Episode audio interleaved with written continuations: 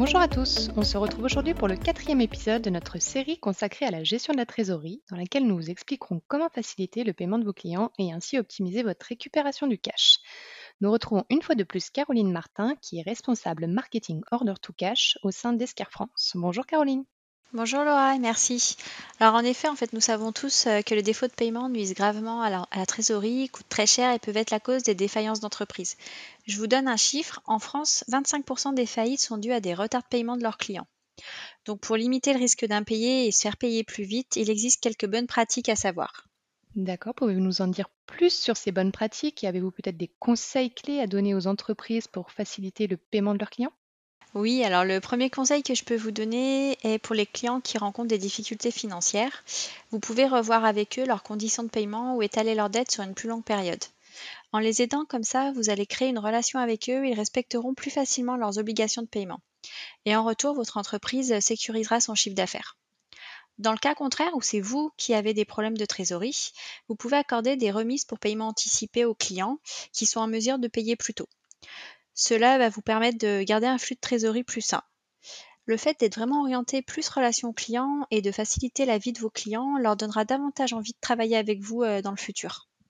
Si nous revenons au sujet du départ, qui est donc de faciliter le paiement des clients, il peut être judicieux de leur proposer des, des options de paiement en ligne telles que le prélèvement CEPA ou le paiement par carte bancaire.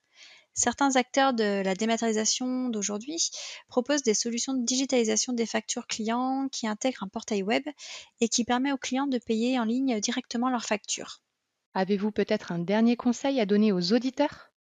Alors oui, le dernier conseil euh, que je peux leur donner est de penser et de passer à la facturation électronique. Durant la crise sanitaire, nous avons vraiment pu voir euh, que de nombreuses entreprises s'étaient retrouvées bloquées par euh, le rallongement des délais d'acheminement des factures euh, par les services postaux ou même dans l'impossibilité d'imprimer leurs factures et de les envoyer car ils travaillaient, ils faisaient du télétravail. Et du coup, la dématérialisation des factures clients, je pense que c'est vraiment une étape qui est indispensable pour les entreprises si elles souhaitent maintenir la continuité de leur activité pendant ces périodes difficiles. Les bénéfices de la dématérialisation des factures sont très nombreux. Vous avez par exemple euh, la réduction des coûts, ça va vous permettre de gagner du temps, de plus facilement suivre et de tracer vos factures.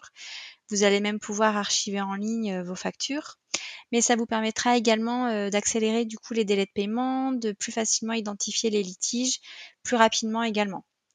Et puis, vous devez sûrement quand même le savoir, la facturation électronique va également être une obligation légale dès 2023. Donc il ne faut plus attendre cette date d'échéance, il faut vraiment euh, anticiper et passer à la facturation électronique. Et que propose justement Esquire pour faciliter le paiement des clients? Alors, Esquire euh, vous propose une solution de dématérialisation des factures clients ainsi qu'un CRM de recouvrement qui vont tous les deux intégrer un portail web euh, sur lequel en fait les clients vont pouvoir effectuer un paiement en ligne qui sera bien sûr en toute sécurité. Il sera possible de le faire dans plus de 40 pays dans le monde. Ils auront également la possibilité de choisir le prélèvement automatique ou de planifier un règlement euh, à la date qu'ils le souhaitent.